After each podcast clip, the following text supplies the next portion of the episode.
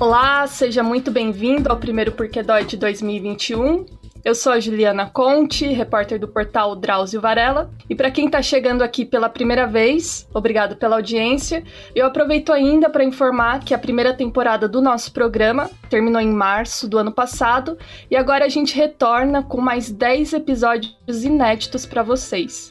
E para quem ainda não conhece, uh, o Porquê Dói ele nasceu com o intuito de falar sobre os principais tipos de dores e suas particularidades, só que muitas vezes acabam não sendo abordados pela grande mídia e também pelos médicos em geral. Bom, então vamos lá. Uh, eu não poderia começar esse primeiro episódio não falando de coronavírus. É, não tem jeito. Só que hoje a gente vai falar sobre os principais tipos de dores que alguns pacientes relatam sentir mesmo após se curar da doença é o que os médicos estão chamando de síndrome pós-Covid. Em algumas pessoas, o, o, coronavírus ele pode causar uma inflamação dos músculos, além de piorar algumas dores crônicas. Então tá bem longe de ser só uma gripezinha, como vocês podem perceber. E para falar mais sobre esse tema, é claro que eu vou ressaltar aqui que a gente está gravando de maneira remota por conta da pandemia. Eu convidei hoje a doutora Denise Ornelas, ela que é médica de família e comunidade e também mestre em saúde da família. Bom dia, doutora. Obrigada pela presença aqui hoje. Bom dia, Juliana. Um prazer estar com vocês.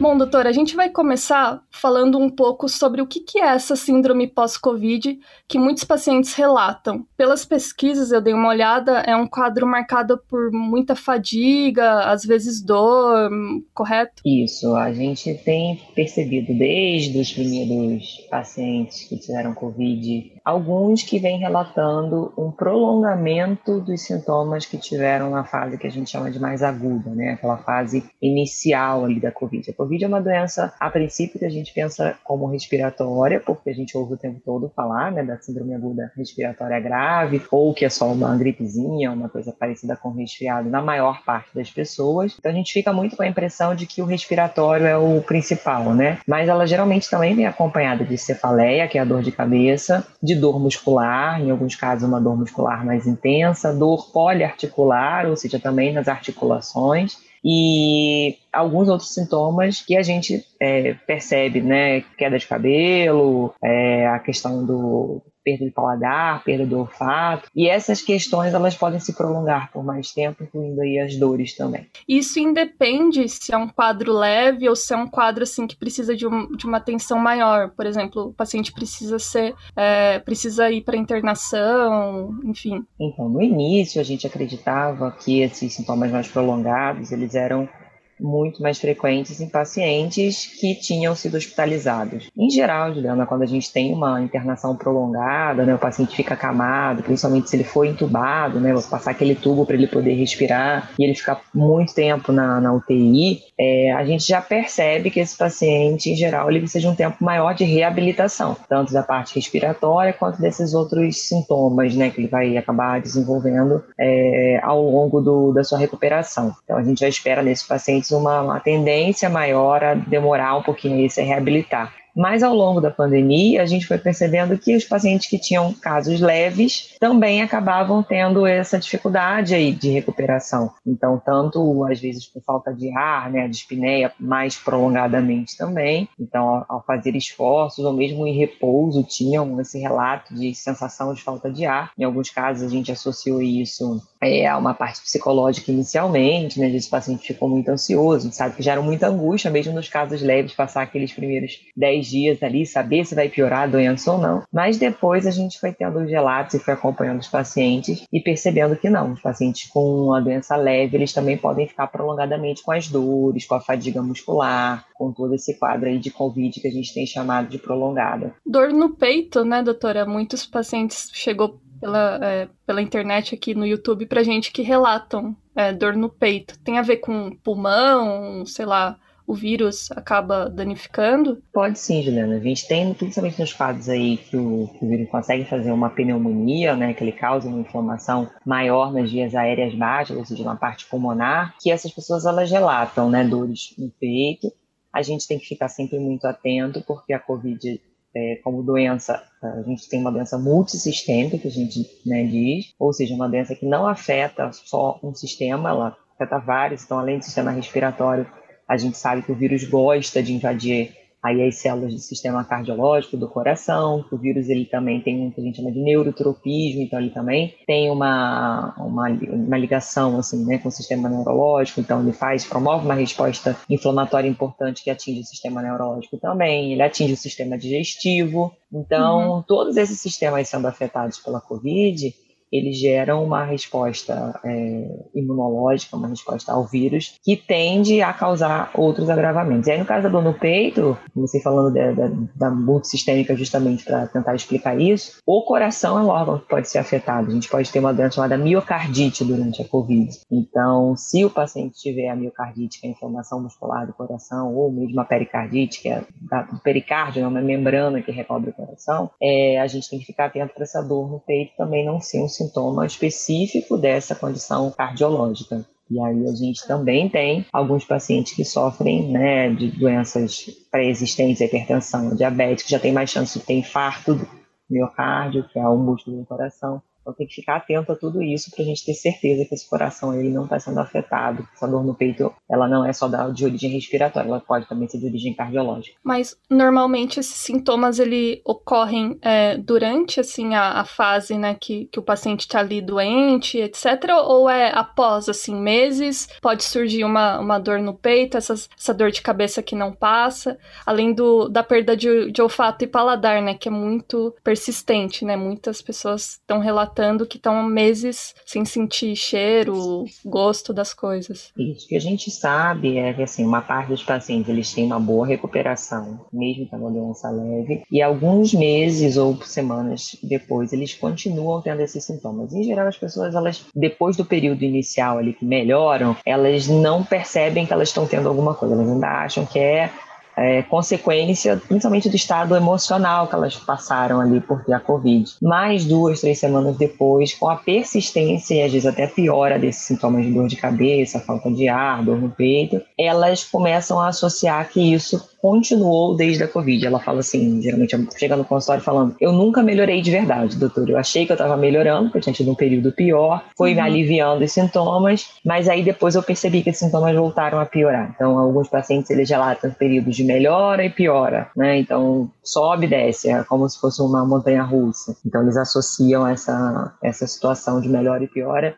de acordo com a piora mesmo do, do, da sensação de estar doente, né? Porque a, em geral, né, para gente explicar para os nossos ouvintes aí, em geral, infecções virais multissistêmicas, como eu falei, né, que promovem doença em vários órgãos do corpo, elas têm essa tendência a promover a fadiga crônica, que não é uma fadiga de exercício, não é porque você fez um exercício e você ficou cansado, não é porque você dormiu mal à noite e aí se você no, no dia seguinte acordar cansado, você for descansar, você consegue se recuperar. Não é, é um cansaço fadiga... comum, né? Não é um Não, ele é persistente. Essa é a grande diferença. Assim, não adianta descansar que você não melhora.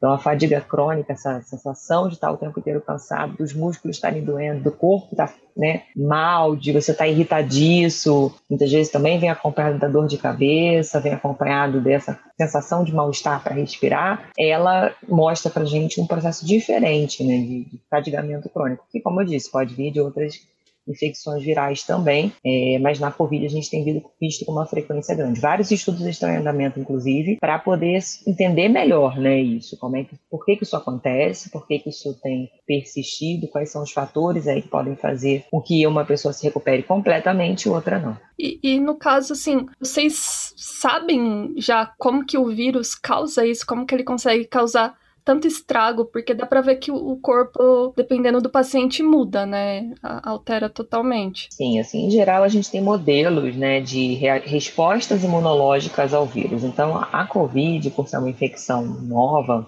no nosso organismo, a maior parte das pessoas é, vai reagir de uma forma a reconhecer esse vírus e combater esse vírus. E aí, o combate a esse vírus, ele passa por ter uma resposta que a gente chama é, de inata, uma resposta que é, é geral para qualquer microorganismo que entra no nosso corpo, e ela vai se tornando, ao longo da doença, uma resposta mais específica para gerar uma memória desse inimigo né, desse vírus e manter os nossos é, nossas células, principalmente aí as células de defesa, células B, células T, é, com a capacidade de, estando novamente expostas ao Covid, a coronavírus, na verdade, né, a Covid é a doença, poder reagir e evitar que a gente fique doente novamente. A gente ainda não, não sabe é, quanto tempo dura essa resposta imunológica, a gente não sabe se esse vírus mutando, como a gente tem ali as novas variantes, e a gente estando exposto novamente a essas variantes, se seria uma possibilidade, por exemplo, desse organismo estar reagindo a cada vez que ele tem novamente o um encontro com a Covid. Então, aqui vai até um recado para quem está ouvindo, né? Não é que você teve Covid a primeira vez que você não vai ter de novo, é que você não teve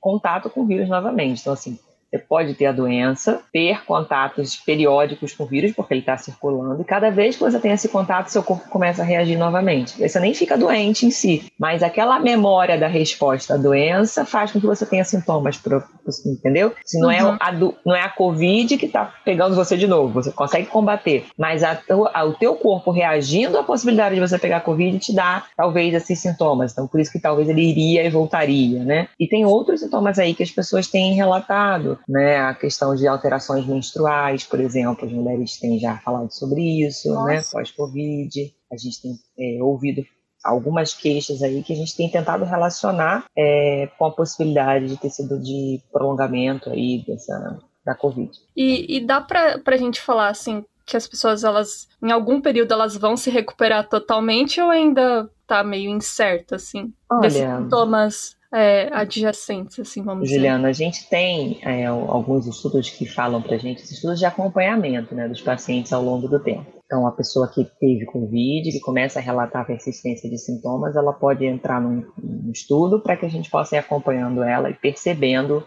melhor ou pior. Alguns desses estudos, principalmente internacionais, mostram para gente que uma parte importante, mais de metade das pessoas que referem esses sintomas, depois de seis meses elas melhoram. Elas uhum. dizem que os sintomas eles vão diminuindo, diminuindo até cessar. Mas são pessoas que continuam em acompanhamento para que a gente possa é, justamente ter né, esse perfil da doença. Quando a gente tem uma doença nova, para a gente escrever um capítulo de livro sobre ela, para a gente poder ensinar para os futuros estudantes de medicina, para os enfermeiros, para os técnicos, para quem cuida dessas pessoas, né? É, fisioterapeutas, principalmente aí que são grandes aliados nesse trabalho multiprofissional, os terapeutas ocupacionais, os próprios psicólogos também. Para a gente ter esse conhecimento, a gente precisa de fato acompanhar muitas pessoas, né? Ouvir os relatos dessas pessoas, fazer exames é, e ter noção de realmente porcentagens, assim, quem ficou com mais sequela, quem não, quanto tempo tem a duração média.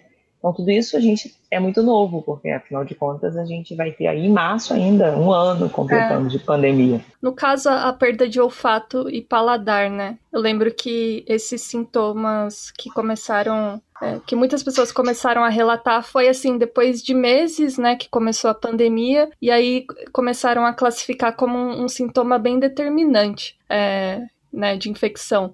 É, por que que afeta tanto é, o sistema, como que eu falo? Na verdade, é, as pessoas pensam que é sistema respiratório, né? Porque as células de olfato paladar, eles ficam justamente no nosso nariz, no nosso, na nossa boca, mas eles são parte do sistema nervoso central ali, né? Tá diretamente ligado para o cérebro. São é, as funções de, de olfato paladar é, são funções de adaptação ao ambiente. A gente fala de homeostasia. Eu preciso para saber se o ambiente está bom para eu viver, sentir cheiros, eu preciso sentir o paladar das coisas. Então a gente acha que está muito ligado só à parte é, gastroenterológica, né, a parte do, da alimentação, mas não é só isso. Sentir cheiro me permite, se eu estou sentindo um odor desagradável, sair daquele ambiente, porque geralmente esse odor é tóxico, né? Se eu sinto um gosto de alguma coisa que é metálica, alguma coisa que não é agradável ao paladar, eu paro de comer aquela coisa porque provavelmente ela é tóxica para o meu organismo. Então, uhum. tanto o sistema é, nervoso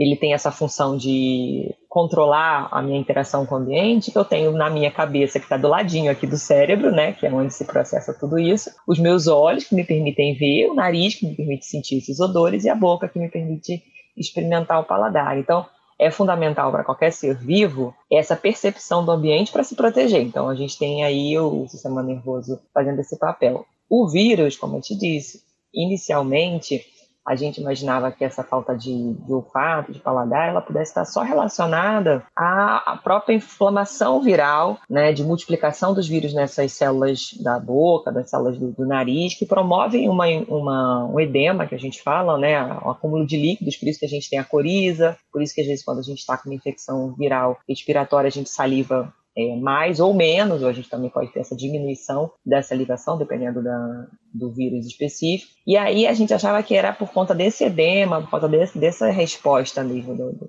das células que recobrem a boca, né, do epitélio que a gente fala, do nariz e da boca, que a gente tinha essas alterações de paladar e olfato. E quando, na verdade, a gente foi ver, principalmente aí os otorrinolaringologistas foram estudando e percebendo um número cada vez maior de pessoas falando que estava com esse falta de, olfato de paladar, na verdade o vírus ele promove inflamações diretas nas células neurológicas, né, que estão relacionadas ao olfato e paladar. E aí essa é, esse edema, essa inflamação ali nesse, nesses locais, ele muda o padrão de comportamento dessas células, e aí ele faz até alguma perda de células. A gente pode ter morte celular desses neurônios aí que fazem essa, essa captação do cheiro, a captação do paladar. Então é muito né, diferente essa forma. E aí a gente tem um momento de expressão maior desses sintomas na, fase aguda, né? Geralmente ali pelo terceiro, quarto dia, quando o paciente ele começa a ter a, essa perda isso vai ser progressivo, alguns relatam que perdem completamente, não sentem cheiro de nada, não sentem gosto de nada. Pode comer uma cebola que não está nem ligando, nem lacrimeja, porque né, não, não tem essa percepção.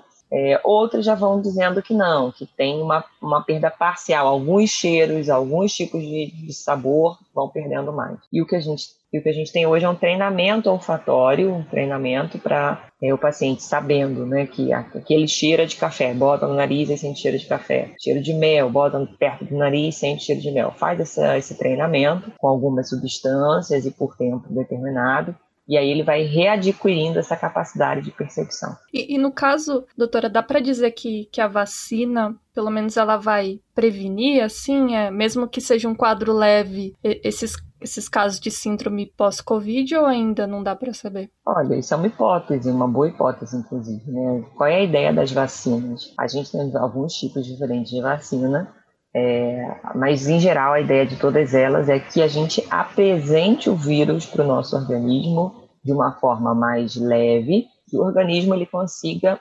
combater, né, de alguma forma, essa apresentação inicial com uma parte do vírus ou com o vírus inativado, como é o caso da Coronavac, e aí combatendo uma parte do vírus ou combatendo partícula inativada, ficar com essa resposta para justamente quando eu encontrar com o vírus de novo, eu já conseguir deter ele logo no início. Deter ele logo no início significaria por onde o vírus entra no nosso organismo, nariz, boca, mais raramente pelos olhos, pelas mucosas que a gente fala. Então, se eu consigo já deter o vírus nessa fase de começar a se multiplicar nas minhas células do nariz e da boca, antes dele fazer esse estrago, antes dele chegar a conseguir destruir quantidade de células, eu teoricamente não teria esses sintomas também. Mas é uma hipótese, a gente vai precisar ver ao longo do tempo aí como é que isso acontece. E, e no caso, doutora, eu queria que, que a senhora também explicasse que é, o coronavírus, né, por ser uma enfermidade nova aí para todo mundo, mas tem outras doenças que também provocam isso, né, a longo prazo, vírus também. Por exemplo, a,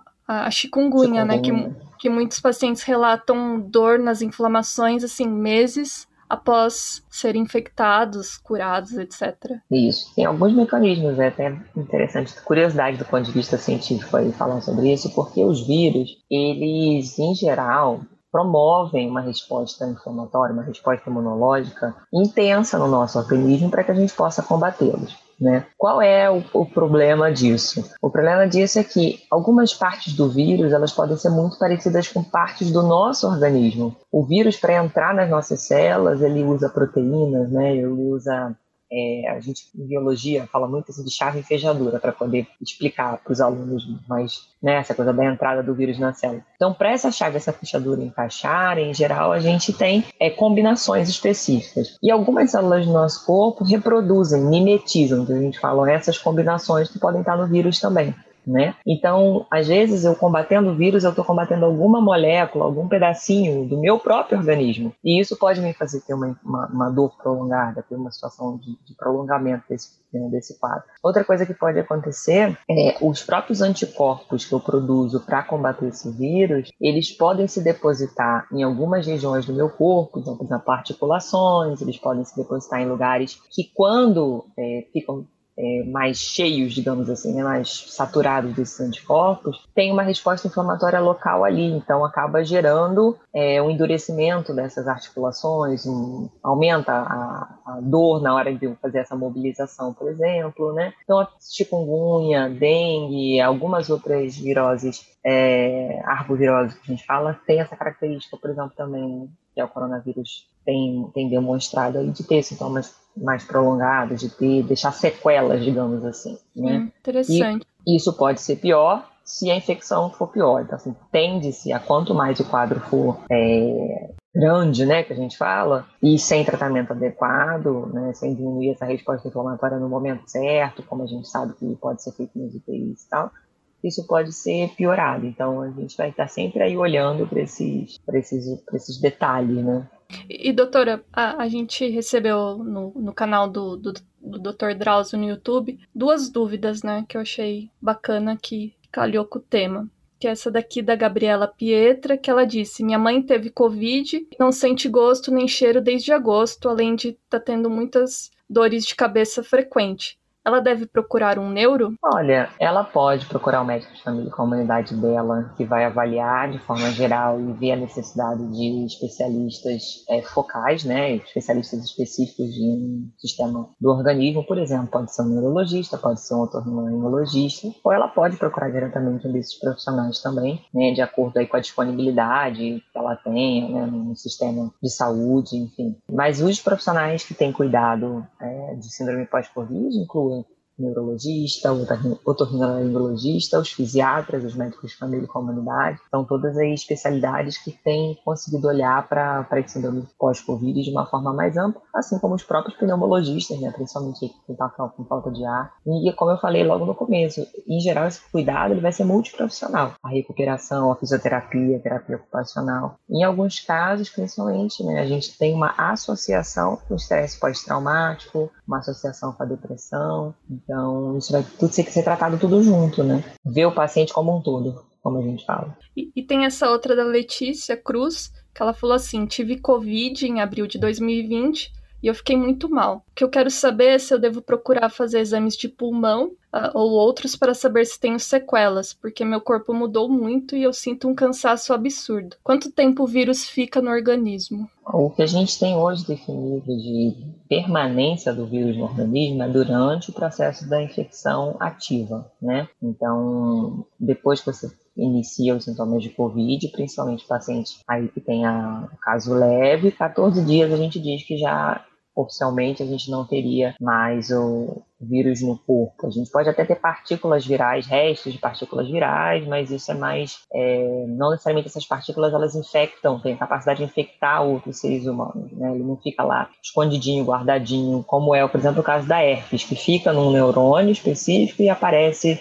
de tempos em tempos, pode ser reativado. Existe até a suspeita de que coronavírus, em algumas situações, ele possa, sim, é, ficar escondido, a gente ainda não sabe aonde, quais seriam as células preferenciais dele para se esconder, e ficar uma fase aí latente depois ele aparecer de novo. Mas com tudo que a gente vê hoje assim, de mais frequente, seriam as exceções das exceções. A gente sabe que alguns pacientes imunocomprometidos, né, com câncer e tal, eles podem até ficar mais tempo botando partículas virais também para o ambiente, né, pelo sistema digestivo, pelo sistema respiratório. Por isso, inclusive, que vacinar esses pacientes vai ser um passo importante também. Parece que eles podem ter um tempo maior de prolongamento aí da, da excreção, né, da, da, liberação dessas partículas. Uma pessoa que ficou na UTI, ela tem que ser acompanhada de perto ou que ficou internada, né? Principalmente se ela está referindo aí sintomas respiratórios importantes, sim, ela deveria ser acompanhada por um pneumologista, ser acompanhada pelo seu médico de família e comunidade, no sentido de saber a origem exatamente dessa, dessa, desse desconforto respiratório, né? Se é realmente pulmonar, se ela tem alguma outra doença que ficou concomitante, né? Então, é importante a gente saber se não teve nenhuma lesão cardiológica, né? Se não teve insuficiência é, congestiva, que a gente chama é, do coração, porque a gente também tem pacientes que desenvolvem outras, outras questões aí.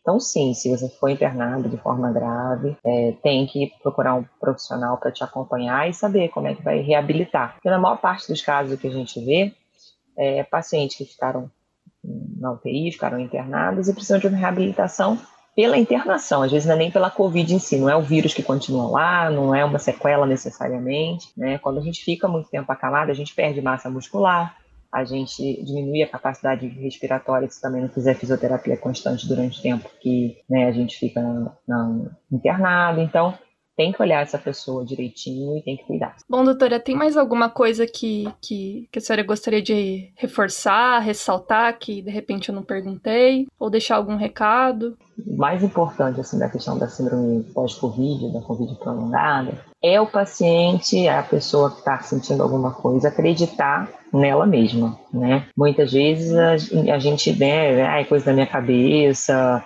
eu quero ficar bem, muita gente desempregada ou que perdeu o emprego ou quase perdeu o emprego por conta de ter ficado adoecido e precisa mesmo, né? A gente sabe que muitos pacientes precisam ganhar a vida aí nesse, nesse período pós ficar doente. É... E aí a gente vê que muitas vezes as pessoas entram em sofrimento, né? Por coisas que poderiam ser ajudadas é, e às vezes associam a isso um sofrimento mental com maior intensidade. Então, acho que é isso que a gente tem que deixar de recado. É, não existe a doença mental separada da doença do corpo. A gente é uma coisa só. O nosso corpo, a nossa mente, ela né, ela está diretamente ligada uma coisa a outra. Então, quando a gente cuida de uma pessoa, a gente cuida da pessoa como um todo. Então, se você sente alguma coisa e você começa a desacreditar o seu próprio organismo, né, você desacredita em você, você não vai procurar ajuda. Então procure ajuda, porque é importante que você se recupere, é importante viver sem dor, né? Eu acho que essa é a principal mensagem. Dor não é normal. Dor é uma coisa que acontece na nossa vida, mas ela não é normal. Ela tem que ser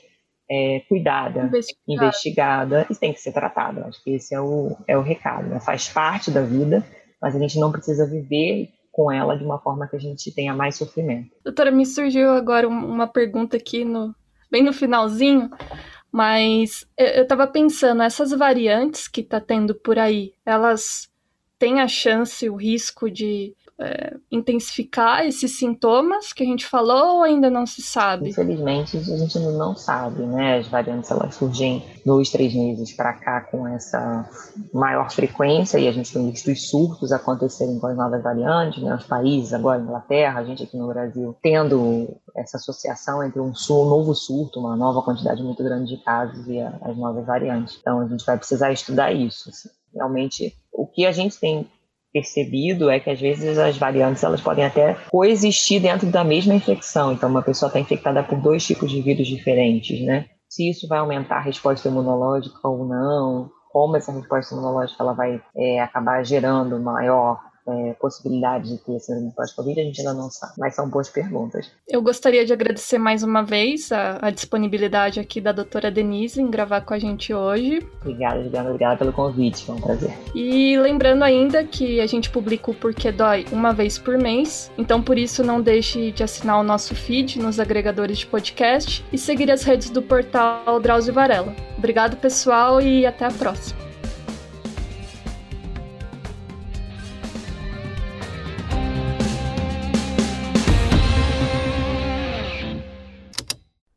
Esse programa foi editado pela Estalo Podcasts.